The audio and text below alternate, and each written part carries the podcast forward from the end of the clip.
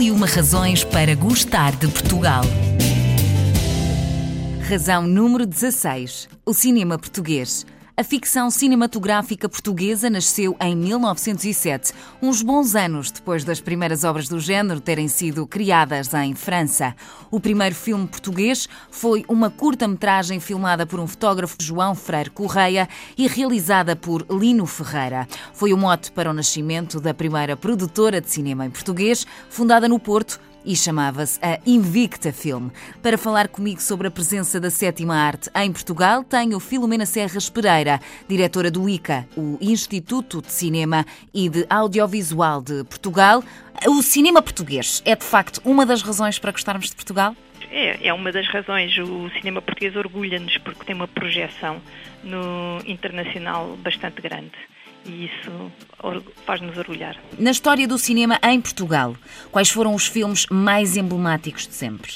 Eu acho que são aqueles filmes que toda a gente recorda porque vê na televisão, até os novos conhecem, uhum. que é o Pátio das Cantigas, a Canção de Lisboa, uhum. e são os filmes hoje em dia ainda de referência, não é? Toda a uhum. gente se lembra deles. Depois, mais recentemente, temos os filmes do Manuel de Oliveira, que foi uma referência também a nível internacional, uhum. e, e, uma, e, Portugal foi conhecido através do Manuel de Oliveira, teve um, um papel importantíssimo há realmente uma mão cheia deles uh, que fazem algo pelo cinema português. E ainda bem que assim é. o que é que o nosso cinema tem uh, de tão especial? É, é, um cinema que, hum, do ponto de vista do público português, vamos dizer, não é tão reconhecido, mas realmente internacionalmente é visto com muito apreço e tem-se refletido em prémios e presenças em, nos principais festivais, e isso é uma verdade, é um facto. Eh, reflete a nossa cultura, é isso que nós queremos. É, nós queremos mostrar o cinema é uma forma de cultura e é isso que é importante para nós e isso mostra como nós somos ao mundo. O cinema português, como referiu até uh, nesta, nesta última resposta uh, à pergunta anterior, foi de facto uh, levando o seu tempo a ser consumido por portugueses. Acha que isso, isso se deve a quê? Bem, é um cinema que é difícil, talvez por isso.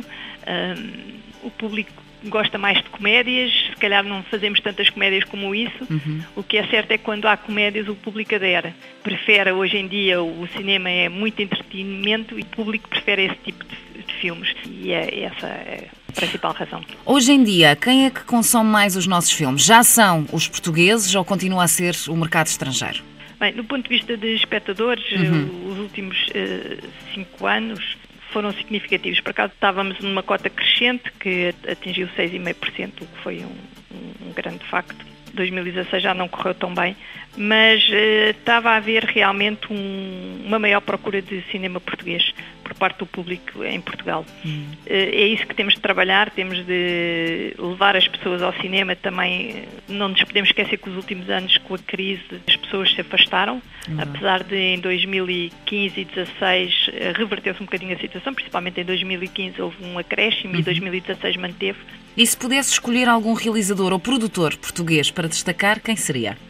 Eu não vou só escolher um. Percebo, percebo. Há, há, vários neste momento que se destacam, principalmente porque tiveram uma presença significativa em Cannes, Berlim uhum. uh, e Locarno. Eu estou a pensar no João Pedro Rodrigues, no ano passado fez uma carreira com o ornitólogo bastante interessante, uhum. inclusivamente além de ter uh, uh, o prémio de melhor realizador em Locarno, esteve presente numa exposição no Centro Jorge Pompidou, em Paris.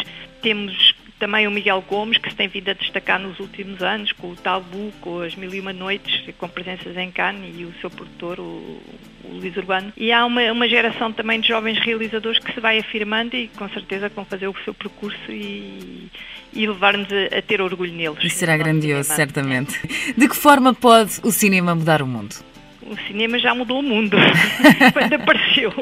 Eu acho que é uma forma de cultura é, hoje em dia ninguém passa sem o cinema, não é? Sem ver um filme é e sem, sem sonhar com, com esse mundo fantástico que nos leva a ver outra, a realidade de outra forma. Uhum. Para terminarmos aqui a nossa conversa, Filomena, gostava de desafiá-la a completar a seguinte frase: O cinema português é é uma realidade e orgulha-nos. O remake do filme de 1942, Pátio das Cantigas de Lionel Vieira, com apenas três semanas, tornou-se no filme mais visto em Portugal desde 1975 e ocupa a primeira posição dos 20 filmes nacionais mais vistos, levando às salas nacionais mais de 400 mil espectadores.